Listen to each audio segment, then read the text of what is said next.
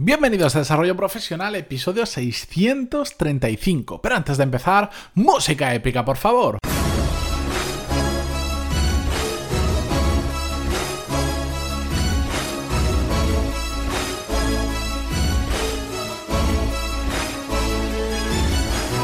buenos días a todos, bienvenidos un jueves más a Desarrollo Profesional, el podcast donde hablamos sobre todas las técnicas, habilidades, estrategias y trucos necesarios para mejorar cada día en nuestro trabajo. En el episodio de hoy he querido traeros un único caso, el caso de un oyente que nos va a hablar sobre eh, un poco la evolución dentro de su carrera profesional corta, pero sobre todo la parte que creo que es más importante es la de una negociación que tiene que emprender sobre su sueldo porque va a cambiar su situación laboral. La cuestión es que, bueno, por un lado, el email que me envió es bastante largo y podría estar prácticamente 7 u 8 minutos solo para leer el email. Y por otro lado, además me pidió confidencialidad, me dijo con que no menciones mi nombre y el de la empresa eh, que aparece en el email, puedes compartir este caso con quien tú quieras. Unidas esas dos cosas, al final he tomado la decisión de no leerlos el email tal cual, cambiando los nombres, sino que haceros un breve resumen y contaros eh, la situación. La cuestión es que esta persona, bueno, me contó un poco pues eh, su trayectoria a nivel de estudios, que si empezó una tal carrera, dejó otra, tal, tal, tal. La cuestión es que llegó a un punto en el que se formó en una cosa, en un sector que eh, le gusta eh, mucho, en el que entró a trabajar con un primer contrato inicial em, tipo de prácticas, con una remuneración mm, bastante contenida, bastante baja, pero bueno, bueno, para ser prácticas no era baja pero eh, como un sueldo para poder independizarte, pues aún no le da para poder independizarse. La cuestión es que después de un año de ese contrato llega la renegociación porque le van a seguir contratándole, pero claro, no puede seguir ganando esa cantidad. La cuestión es que además dentro de ese año él se ha especializado en un tipo de software, porque es, no es desarrollador de software, extrae en otra rama que se utiliza software, no lo voy a decir porque tampoco le quiero poner en un compromiso, pero bueno, es un sector relacionado con el mundo de los videojuegos con muchísimo futuro y él se ha especializado en ese tema. Y en ese software que él se ha especializado eh, parece que hay muy poca gente que se dedica a ello y por lo tanto todos sabemos que eso mm, es un, un muy buen elemento para entrar en una negociación. Él ha hecho una pequeña investigación y decía que, bueno, que ha visto que ese puesto que para el que él, digamos, le van a ascender después del contrato de prácticas, se paga apenas 3.000 euros más. Vamos a poner unas cifras aleatorias. En prácticas cobraba eh, en torno a los 15, 16.000 euros.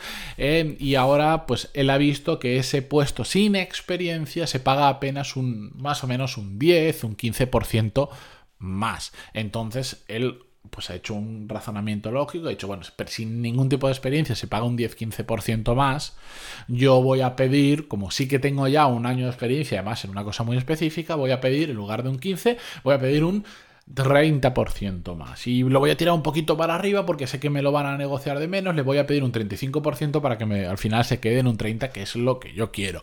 Me pedía un consejo y me decía, oye, ¿qué te parece eh, todo esto? Porque él se hacía el cálculo. Yo si llego a esa cifra, con eso ya me puedo independizar, que es uno de mis objetivos. Ya puedo llevar el nivel de vida que yo quiero para este momento, etcétera, etcétera. Y una de las cosas que yo le decía es ese pequeño ejercicio que has hecho de buscar más o menos cuándo se paga en la industria eh, está bien, pero hay que llevarlo más allá. ¿Por qué? Porque muchas veces yo lo que me he dado cuenta es que em, cuando tenemos una cifra en la cabeza, bien porque es lo que hemos estado ganando hasta ahora, bien porque hemos hecho una pequeña, una pequeña búsqueda, esa cifra se fija en nuestra cabeza de tal forma que cuando nos planteamos un aumento por dónde tiene que estar, estamos obnubilados en esa cifra. Creemos que esa es la cifra adecuada y que no hay nada más allá. Yo conozco unos cuantos headhunters y en muchas ocasiones cuando hay gente que me pregunta de sueldo yo hago una pequeña investigación si son mm, tipos de trabajos a los que yo puedo acceder a información les pregunto y normalmente la gente la cifra que tiene en la cabeza suele ser menor que la que se paga en el mercado y claro Vamos a poner que tú crees que tu, cifra en la cabeza son, por seguir este ejemplo, 20. 20.000 al año, que, bueno, es, poco, depende también de dónde vivo, depende de las necesidades, también estamos hablando de una persona con 20 y pocos años, su primer trabajo y tal. La cuestión, eh, bueno, otro día hablaremos que no es tanto el sueldo, sino lo que gastamos, pero bueno, eh, por eso a veces para algunos es mucho sueldo, para otros ese mismo sueldo es poco, pero ya lo dejamos para otro tema si queréis, para otro episodio.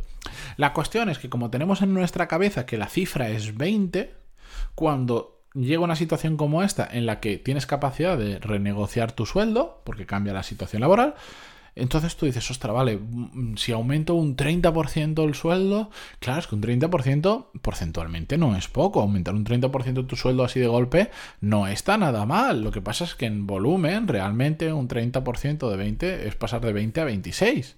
No es mucho. Pero para ti parece mucho porque dices, joder, es que estoy aumentando un 30% de tu sueldo. Lo que pasa es que el problema puede venir de que ese 20 del que tú partes puede ser una cifra errónea. digo puede ser porque esto hay que investigarlo. Pero igual el mercado está pagando por defecto 30. Pero como tú te has empeñado y se te ha quedado fijo en la cabeza que era 20 porque encima venías de un poco menos, ya toda tu negociación oscila sobre eso. Cuando igual te estás quedando muy por debajo. O también puede ser, yo me acuerdo eh, antes de entrar en mi anterior trabajo, yo me asesoré, porque normalmente eh, cuando no es una empresa que llega a un grado de profesionalización donde tienen unas bandas salariales, es decir, donde saben que el sueldo va de aquí como mínimo a aquí como máximo y de ahí no te puedes salir por temas que si queréis otro día hablamos, aunque ya lo hemos tocado en alguna ocasión, cuando la negociación es pura y dura y es saber quién tú intentas sacarle más y la otra persona que te va a contratar intenta pagarte, entre comillas, lo menos posible, bueno, pues yo hice mis averiguaciones, cuánto se pagaba ese puesto y tal, y fui con una persona que ejercía un puesto similar en una, en una empresa similar y me dio una cifra que yo en ese momento ya me sonó rara, pero después fui contrastándola con otras personas y me había dado una cifra que era absolutamente ridícula, pero de alta, que es que de hecho yo me hice números y digo, es que si yo, aunque yo tuviera la capacidad de convencer a esa persona, hiciese una negociación perfecta, me supiera vender y consiguiera que me pagara ese sueldo con ese variable, es que yo hundía la empresa. Hundía la empresa solo por el sueldo que, que le conseguía sacar. Entonces, a lo que quiero decir con todo este ejemplo es que hay que investigar muy bien cuánto paga el mercado este tipo de perfiles, cómo se puede hacer. Bueno, eh, intentando conocer headhunters. Los headhunters, hay gente que es muy amable y tú le puedes decir, oye, mira, me dedico a esto. Headhunters que sean del sector. No le preguntes a un headhunter de recursos humanos sobre tema de. O sea, que se dedica a contratar a directivos de recursos humanos sobre tema de, en este caso, videojuegos, porque igual no, no conoce el sector. No es que no te quiera ayudar, no lo conoce. Mira en LinkedIn gente que trabaja en puestos similares. Mira a ver si tienes personas en común. Yo entiendo que si tú estás en esa industria, poco a poco vas conociendo gente que se dedica a ello y que les puedes preguntar, aunque no hagan exactamente el mismo puesto, puedes decir, oye, me han ofrecido esto, ¿tú en cuánto crees que está el salario? ¿Por dónde crees que se mueve?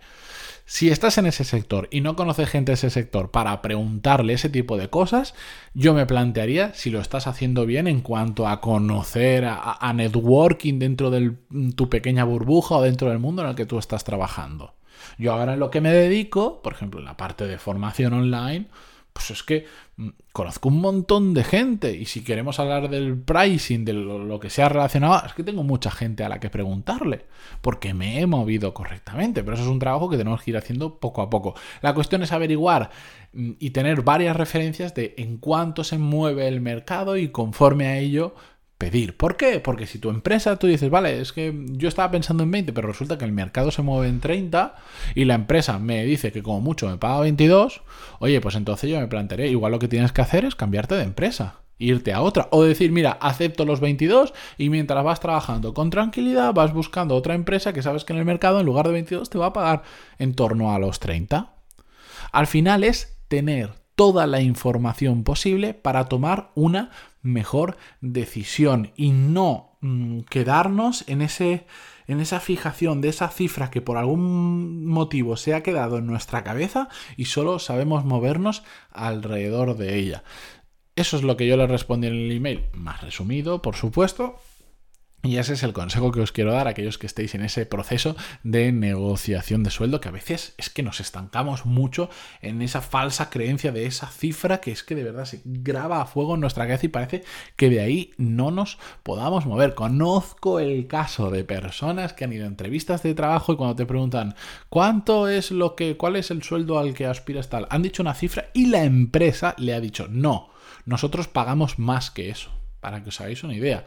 Caso real que le puedo poner nombre y apellidos, que no lo voy a hacer por respeto, pero tal cual, tú decirle una cifra y la empresa decirte, eso es demasiado bajo. En la empresa nuestra la banda salarial está por arriba y te pagaríamos más, para que, para que veáis cómo puede llegar a ser esa fijación de una cifra en la cabeza. Pero bueno, con esto yo me despido. Hasta, iba a decir hasta la semana que viene, no, porque mañana, ya sabéis, tenemos episodios sin guion, sin escaleta, estos que me gusta tanto grabar, así que a, él os dejo. Bueno, si estáis escuchando esto hoy, tendréis que esperar 24 horas, pero si no, ya lo tendréis disponible. Muchísimas gracias por estar ahí, por vuestras valoraciones de 5 estrellas en iTunes y vuestros me gusta y comentarios en iVoox.